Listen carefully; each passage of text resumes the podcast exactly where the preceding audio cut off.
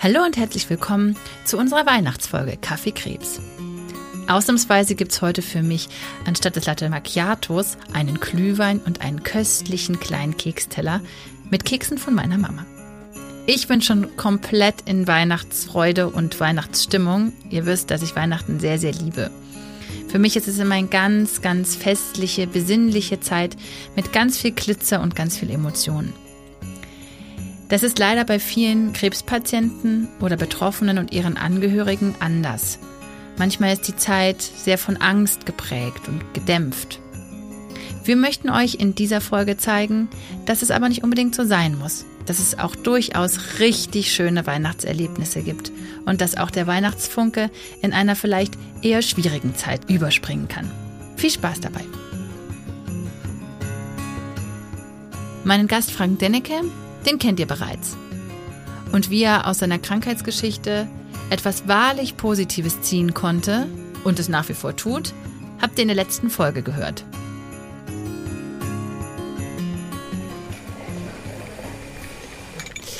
Herr Dennecke, Sie als Psychoonkologe kennen sich ja mit emotionalen Themen sehr gut aus. Und wie meine Hörer schon wissen, oder unsere Hörer, Weihnachten ist für mich immer ein sehr, sehr emotionales Fest. Ich komme aus einer hochkatholischen Familie. Meine Mutter hat sieben Geschwister, das heißt, an Weihnachten ist da wirklich Full House und es geht immer hoch her. Ich liebe dieses Fest sehr, aber ich muss auch zugeben, ich hatte vor dem ersten Weihnachtsfest auch ordentlich Muffensausen nach der Diagnose, weil ich ich hatte wirklich so Angst, ich würde über Tage nur weinen und wäre völlig ergriffen. Das war Gott sei Dank nicht so. Aber ähm, vielleicht Sie als Experte, haben Sie ein paar Tipps, wie man das erste Weihnachten nach seiner Diagnose vielleicht besonders schön gestalten kann? Wow, das ist jetzt ja mal eine ganz schwierige Frage für mich als, sag ich mal, als jemand, der Weihnachten überhaupt nicht, weiß ich gar nicht, wie ich das sagen soll jetzt. Ich bin ein sehr gläubiger Mensch. Ich kann mit der mhm. Kirche nicht viel anfangen. Ich glaube, Weihnachten ist das Fest der Liebe. Leider ist es heute immer mehr zum Konsumfest geworden, was nach meiner Ansicht nach mit mhm. Weihnachten nichts zu tun hat. Ich finde mhm. immer was ganz Wichtiges, dass man die Weihnachtstage genauso erlebt wie jeden anderen Tag, nämlich bewusst und intensiv, dass man sich über gemeinsame mhm. Zeit freut, die man miteinander verbringen kann und dass man die intensiv voller Liebe miteinander verbringt. Das ist so das, was ich sagen würde. Das finde ich ganz schön. Ich glaube, der wichtigste Tag ist der Tag der Diagnose. Ja, also nicht wenige feiern ja auch nochmal einen zweiten Geburtstag ähm, so nach überstandener es. Diagnose. Genau, ich weiß es auch noch, es war der 9. Oktober. Ja, meins war der 28.07.2013, der Tag meiner Operation. Mhm. Das ist für mich der zweite Geburtstag. Na, witzig. Bei mir ist es der Tag der Diagnose, der hat sich irgendwie eingebrannt. Aber da feiere ich jetzt auch mal einen zweiten Geburtstag. Genau. Vielen Dank, aber ich fand, das war ein ganz toller Tipp. Das mit der Liebe, das glaube ich auch. Ich glaube, das ist das, was es am Ende ausmacht. Und die sollte man ganz besonders hochhalten in der Weihnachtszeit. So ist es. Das ist auch das Wichtigste. Vielen Dank, Herr Dennecke. Das war ein super Tipp. Mein Gast Aline Hübscher hat ihren geliebten Mann kurz vor dem letzten Weihnachtsfest verloren. Sie konnten also dieses Weihnachtsfest nicht mehr zusammen feiern. Liebe Aline, ähm, du wirst uns von einem ja vermutlich sehr, sehr schweren Weihnachten berichten, denn ähm, du hattest leider während der Therapie deines Mannes gar keine Zeit mit ihm noch ein gemeinsames Weihnachten zu verbringen. Und das erste Weihnachten seit der Diagnose ähm, war dann quasi auch das erste Weihnachten für dich nach dem Tod deines Mannes. Konntest du trotzdem ein bisschen Weihnachten feiern oder wolltest du den Tag streichen? Was hast du, was hast du gemacht und wie hast du dich gefühlt? Also tatsächlich hatte ich vor Weihnachten erstmal einen riesen Respekt, um nicht zu sagen, das war der Horror mhm. schlechthin, die ganze Adventszeit tatsächlich. Ich habe das so weit wie möglich ignoriert, dass sowohl die mhm. Adventszeit ansteht oder gerade ist, ich habe nicht dekoriert und ich bin eigentlich so ein Weihnachts. Ich liebe Weihnachten eigentlich von ganzem mhm. Herzen, ich was auch. mein verstorbener ja. Mann ganz schrecklich fand. ja, da sind wir dann, da sind wir dann gleich. Claudine. Ja, ich liebe es auch, ja, absolut. Ja, und dann habe ich auch für mich ähm, lange hin und her überlegt, was ich, was ich da mache. Habe dann zum einen beschlossen, ich war erst einmal überlegen, ob ich alleine zu Hause bleibe. Habe mich da aber gegen mhm. entschieden und bin dann bei meinen Eltern geblieben. Oder nicht geblieben, mhm. bin da hingefahren und ähm, hatte auch beschlossen, ich stelle keinen Weihnachtsbaum auf, ich mache gar nichts. Und ja, am Heiligabendmorgen habe ich dann die Stimme von meinem Mann im Ohr gehabt, der dann gesagt hat oder hätte, aber vielleicht hat er es auch zu mir gesagt, Mäuschen, du bist doch der Weihnachtself. Und dann ganz ohne den mhm. Ja, mhm. und aufgrund dessen bin ich dann ab in den Keller, hab unsere Gummiprimel, wir haben einen Kunst-Weihnachtsbaum, weil wir Katzen haben, ja, also die Gummiprimel aufgestellt, hab die oh, geschmückt ähm, und hab das dann aber als Lichterbaum tituliert, nicht als Weihnachtsbaum, weil Weihnachten war ja das Jahr gestrichen und habe dann mhm. eben den Lichterbaum angeschlossen. Und das war auch gut so. Das fühlte sich tatsächlich richtig an. Mhm. Und dann bist du zu deinen Eltern gefahren? Ja, genau. Ich bin zum Heiligabend, mhm. war ich, also den Abend selber zum Essen, war ich bei meinen Eltern und ich war vorher noch auf dem Friedhof und habe ihm dann da noch so einen kleinen Nikolaus hingestellt und habe mich gefreut, weil er das ganz kitschig findet und das überhaupt nicht gemocht und hätte. Die Gummiprimel ja jetzt stand. so, so. Super. Und ähm, ja, und ich bin dann abends halt auch wieder zurückgefahren und es war trotzdem, es war trotzdem in Ordnung. Es, es, war, ein, es war ein schwerer Tag, aber er war nicht so schwer, wie ich vermutet hatte. Und ich glaube, das ist tatsächlich bei vielen solcher Tage wie Weihnachten mhm. Oder ähnlichen Tagen die Angst davor, vor, im Vornherein ist größer, als es an dem Tag selber ist. Und mir helfen, auch bei Geburtstagen, aber wie gesagt auch Weihnachten, mir einen Plan zu machen. Mir genau mhm. vorzunehmen, was möchte ich an dem Tag machen. Treffe ich mich da mit einem Freund oder ähm, fahre ich da zu meinen Eltern, ähm, besuche ich ihn auf dem Friedhof. Wenn ich einen genauen Ablaufplan habe, kann ich diesen Tagen den Schrecken nehmen. Und das kann ich halt auch für Weihnachten nur, nur empfehlen, da wirklich so einen Schlachtplan zu entwerfen. das ist ein guter Tipp, ja. Das finde ich gut. Wow. Vielen Dank, dass du das mit uns geteilt hast. Ich glaube, das war ein sehr hilfreicher Tipp. Sehr gerne. Das hoffe ich. Mein nächster Gast, Lisa, den werdet ihr erst nächstes Jahr kennenlernen, hat leider in ihrer zweiten Schwangerschaft erfahren, dass sie an einem Hodgkin-Lymphom erkrankt ist. Lisa, wie war denn das erste Weihnachten, als dann deine zweite Maus da war? Sie war gesund da. Ähm, wie habt ihr das gefeiert? Was hat das mit dir gemacht? Sehr viel, ähm, weil ich dort schon erfahren habe, dass ähm, die Knoten am Hals tatsächlich schon weg sind und ich nur oh, wow. noch im Brustkorbbereich ähm, bestrahlt werde. Und ähm, ja, meine ganz kleine Tochter, die war ja erst ein paar Monate alt, ja. Mhm. Und ähm, ich habe diesen Moment einfach genossen und habe gesagt, so will ich auch weitermachen.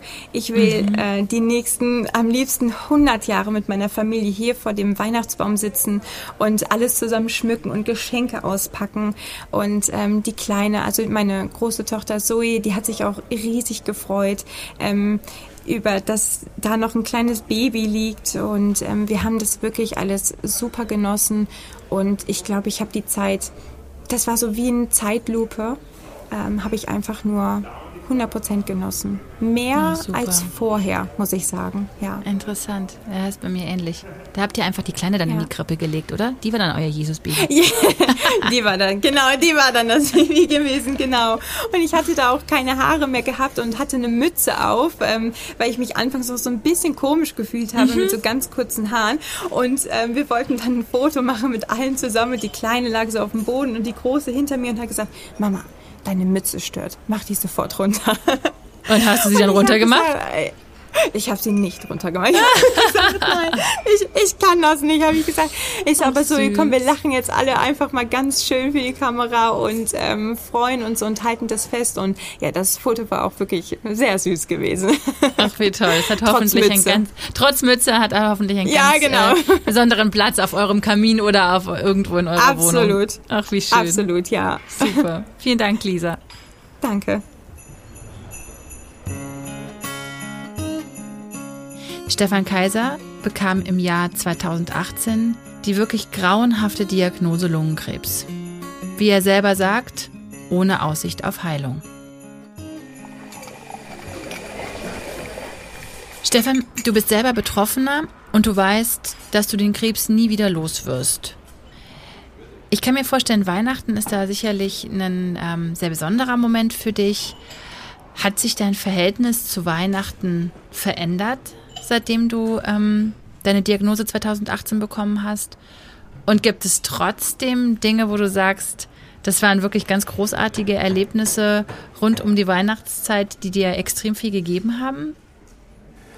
Also ich würde mal sagen, für uns ist grundsätzlich Essen äh, sehr wichtig und ich bin relativ äh, leidenschaftlicher Hobbykoch und habe äh, ja dafür dann auch jetzt die Zeit, ähm, da die Familie mehr zu versorgen und ähm, da bin ich schon immer sehr interessiert dann, dann an äh, Weihnachten, meistens am ersten Weihnachtsfeiertag äh, ein, ein, schönes Menü zu kochen oh, und äh, habe da große Freude dran äh, mich da dann wirklich lange mit auseinanderzusetzen und es dann auf den Tisch zu bringen. Also so dieser festliche Moment in Verbindung mhm. mit dem Spaß am Kochen ist für mich eigentlich jedes Jahr äh, ein ganz, äh, ganz schöner Aspekt von dem, von dem Weihnachtsfest. Ja, cool, das ist bei uns zu Hause auch so. Also äh, zu Weihnachten gehört immer auch ein richtig, richtig gutes Essen. Wie viele Gänge gibt es bei euch dann? Auch da wieder das Thema Vielseitigkeit. Äh, ich mache immer äh, mehrere Gänge und jetzt nicht unbedingt cool. die Weihnachtsgans, sondern eher, eher kleinere Sachen und äh, dafür aber verteilt, weil dann die unterschiedlichen Geschmäcker äh, zur Geltung kommen. Sehr cool. Das hört sich gut an. Vielleicht komme ich auch mal zu euch an Weihnachten. Aber dann kriegst du Ärger mit meiner Mama, befürchte ich. Man hört nie auf, Kind zu sein. Ja, da müssen wir natürlich aber gucken. Genau, ja, richtig. Professor Brückel. Sie sind Oberarzt für Innere Medizin und auf pneumologische Onkologie spezialisiert.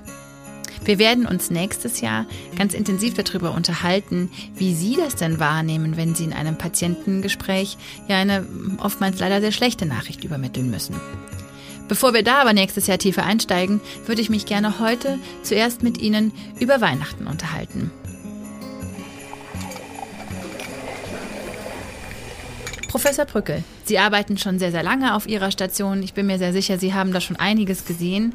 Gab es denn mal ein Weihnachten, was Sie besonders verzaubert hat, wo Sie irgendwie ein Erlebnis hatten, an das Sie bis heute zurückdenken müssen? Wenn ja, würde ich mich freuen, wenn Sie uns heute ein bisschen davon berichten. Ja, also ich habe da tatsächlich noch so, so einen Gänsehaut-Moment aus der mhm. Geschichte, mhm. ähm, das über Weihnachten stattgefunden hat. Und zwar war das eine Patientin, ja, die ähm, zu uns kam eben sehr, sehr schwer krank, in einem sehr schlechten Allgemeinzustand. Und eben das Schlimme war eben auch eine, eine sehr, sehr junge Patientin noch, also die war keine 30 Jahre alt, hatte einen Lungentumor, der bereits in, ins Gehirn und die Knochen metastasiert war und gestreut hatte hier. Und ähm, das war eben kurz vor Weihnachten. Und ähm, wir hatten da zum ersten Mal dann eben hier die Möglichkeit, ein neues Medikament einzusetzen. Das war damals so ein, so ein, mhm. ein spezielles Medikament, eine Therapie, die gegen bestimmte Mutationen, also Genveränderungen gerichtet war.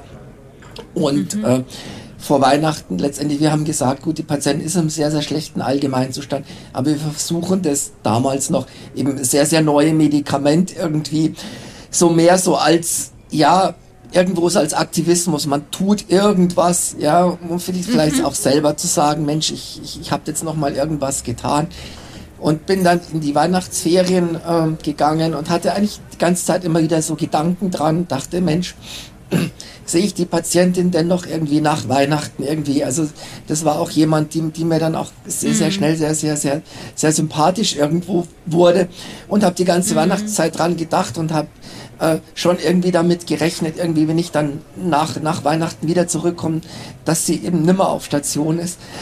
Und, Entschuldigung, mir kommen jetzt echt noch die Tränen, das ist 15 Jahre her.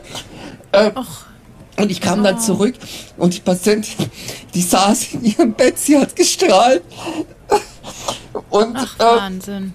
es ging ja deutlich besser und ähm, die nächsten Tage auch. Also es war so, so, so ein Lazarus-Effekt. Also die Patientin, die eigentlich wirklich tot geglaubt war, ähm, war dann eben ähm, wieder sehr, sehr lebendig und ähm, hat dann also drei Monate später eben auch noch ihren, ihren Lebensgefährten geheiratet und hat äh, dann noch eine oh, relativ schön. lange Zeit gehabt, äh, die eben trotz dieser schweren Erkrankung letztendlich für sie noch, noch vorhanden war. Und das war für mich so ein Weihnachtserlebnis. Entschuldigung. Das ist ein richtiges Weihnachtswunder, mhm. was Sie da erzählen. Ähm, oh, das ist sehr schön. Das ist eine ganz, ganz tolle Geschichte. Und ich glaube, die, genau, die passt genau zur Weihnachtszeit und macht ganz vielen anderen ganz viel Mut. Vielen, vielen mhm. Dank fürs Teilen. Und das ist auch so schön zu sehen, äh, Herr Professor Brückel, dass, obwohl Sie das schon so lange machen, äh, Sie da so mit Herz und Seele dabei sind. Also, das ist ganz toll. Sie machen das ganz hervorragend. Ja, vielen Dank. Nach diesen großartigen Tipps, Geschichten und wundervollen Momenten bleibt es mir jetzt noch, euch ein schönes Weihnachtsfest mit euren Freunden und eurer Familie zu wünschen. Erlebt es genau so, wie ihr es erleben wollt. Denkt an euch, nehmt euch die Zeit, nehmt euch ganz viel intensive Momente und ich wünsche euch ein wunderbares und ganz glückliches neues Jahr. Und ich verspreche euch, gemeinsam sind wir stark.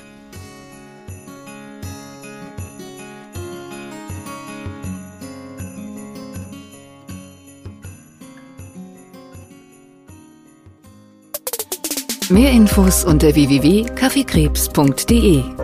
Dieser Podcast wurde Ihnen präsentiert von MSD Sharp Dome GmbH